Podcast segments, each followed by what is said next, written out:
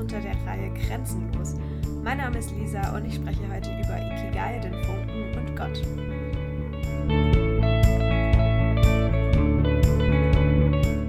Hi, bei mir ist es Sonntagmorgen, die Sonne scheint mir ins Gesicht gerade noch so. Ich hoffe, dass die Sonnenstrahlen auch bei euch ankommen.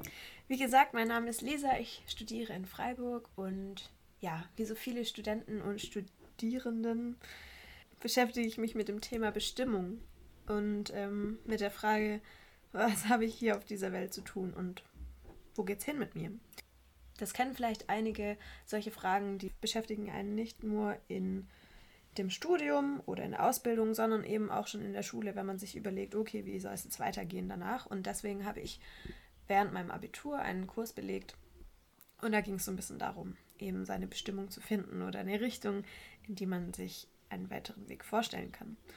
Und auf diesem Seminar oder in diesem Kurs bin ich einem Konstrukt begegnet und zwar heißt das Ikigai. Ich weiß nicht, wem das was sagt, mir hat es davon nichts gesagt. Ähm, ich versuche das jetzt einmal kurz zu erklären, was das ist. Und zwar kann man sich das vorstellen wie so vier Kreise, die sich überschneiden. Und das sind jeweils eben Beschreibungen. Der eine Kreis ist, was du liebst. Der zweite ist, was die Welt braucht. Der dritte ist, wofür du bezahlt werden kannst. Und der vierte ist, was du gut kannst. Und die Schnittmenge aus diesen vier Kreisen, quasi das, was in der Mitte ist, wo alle vier Kreise sich überschneiden, das ist Ikigai.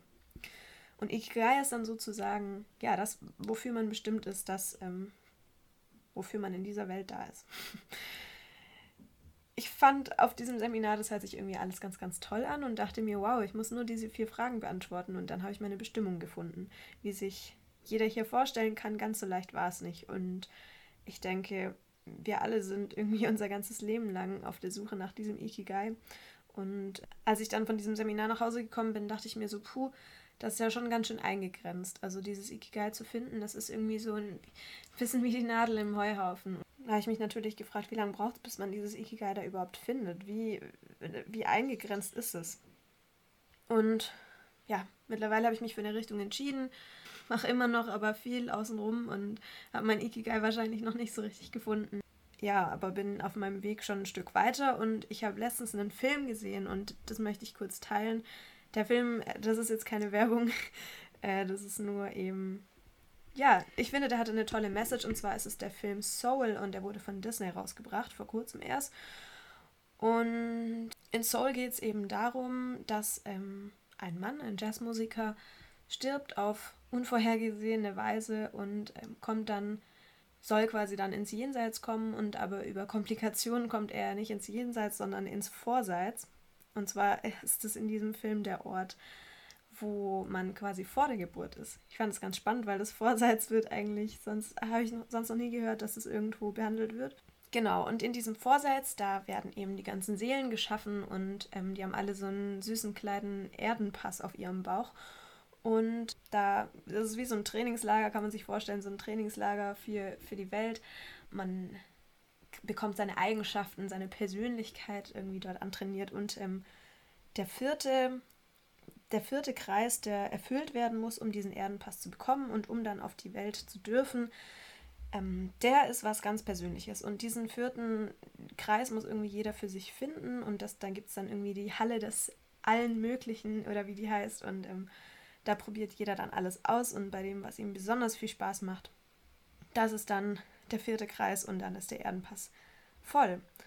Und als ich diesen Film am Anfang gesehen habe, dachte ich, wow, krass, dieses, dieses vierte Ding da, was man da erfüllt, damit man dann bereit für die Erde ist, das, was dann ganz, das ganz Persönliche ist, das ist doch eigentlich das Ikigai. Also, das ist die Bestimmung, das, wofür man irgendwie gemacht ist. Und ja, der Film, der geht dann aber irgendwie in eine ganz andere Richtung und der Mann versucht dann irgendwie rauszufinden, der hilft dann irgendwie nach seiner kleinen Seele irgendwie sich für die Welt vorzubereiten, als Mentor sozusagen und ja, hofft, dass er sich auch dort irgendwie wieder so einen Erdenpass quasi heimlich irgendwie ergattern kann, dass er nochmal auf die, auf die Welt kann, weil er da noch nicht so ganz fertig ist mit seinem Leben.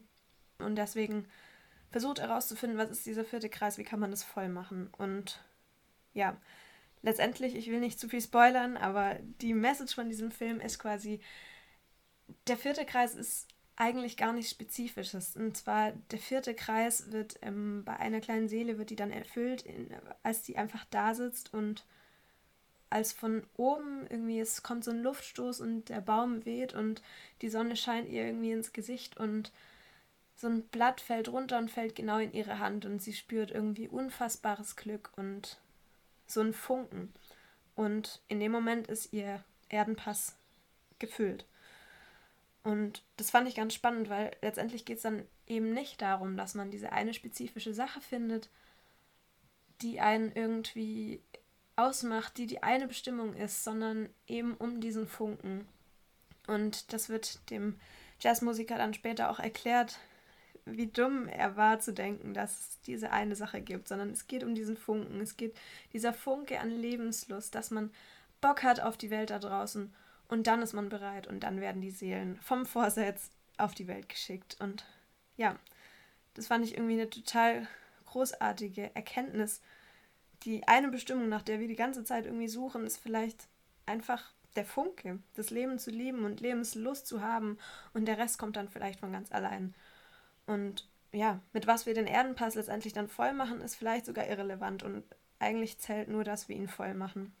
Das fand ich eigentlich eine ganz schöne Vorstellung für das, fürs Leben selbst auch. Also nicht nur fürs Vorsatz, sondern auch fürs Leben selbst. Und da wird dann Ikigai vielleicht plötzlich ganz grenzenlos. Also sich frei fühlen irgendwie auch in der eigenen Grenzenlosigkeit. Und ich denke, wir sind gerade alle in irgendwie einer Zeit, wo wir uns alle ganz viel weiterentwickeln und wo uns irgendwie auch viel abverlangt wird. Und ich denke, vielleicht dürfen wir auch da nicht zu hart mit uns ins Gericht gehen, dass wir sagen, diese eine Bestimmung und ich bin hier dafür da und das muss ich machen und da sich auch irgendwie Grenzen setzen, sondern wir entwickeln uns weiter mit jedem einzelnen Jahr. Irgendwie jedes Jahr bringt seine Challenge und das merken wir wahrscheinlich gerade alle und wir entwickeln uns trotzdem mit jedem Jahr weiter. Wie Palina Rodzinski hat es in ihrem Podcast mal ganz cool gesagt, das ist wie so ein Baum, der jedes Jahr so einen neuen Jahresring kriegt, also quasi jedes Jahr ein neues Kleid trägt und trotzdem ist es immer der gleiche Baum. Das heißt, wir dürfen die Zeiten annehmen. Wir dürfen Mut haben, uns weiterzuentwickeln. Was hat Gott dieses Jahr mit mir vor? Wie kann ich die, in dieser Challenge irgendwie eine Weiterentwicklung in mir sehen? Welche, welche Grenzen setze ich mir, die mich von meiner Weiterentwicklung eigentlich abhalten? Bin ich vielleicht irgendwie zu stur auf diesem Weg, mein Ikigai zu erfüllen oder was ich irgendwie hier vorhab, sondern ja, einfach sich frei fühlen mit dieser Grenzenlosigkeit und auch Mut haben zur Weiterentwicklung. Und ja, ist natürlich nicht immer ganz leicht. Für mich ist Humor da eine ganz zentrale Ressource.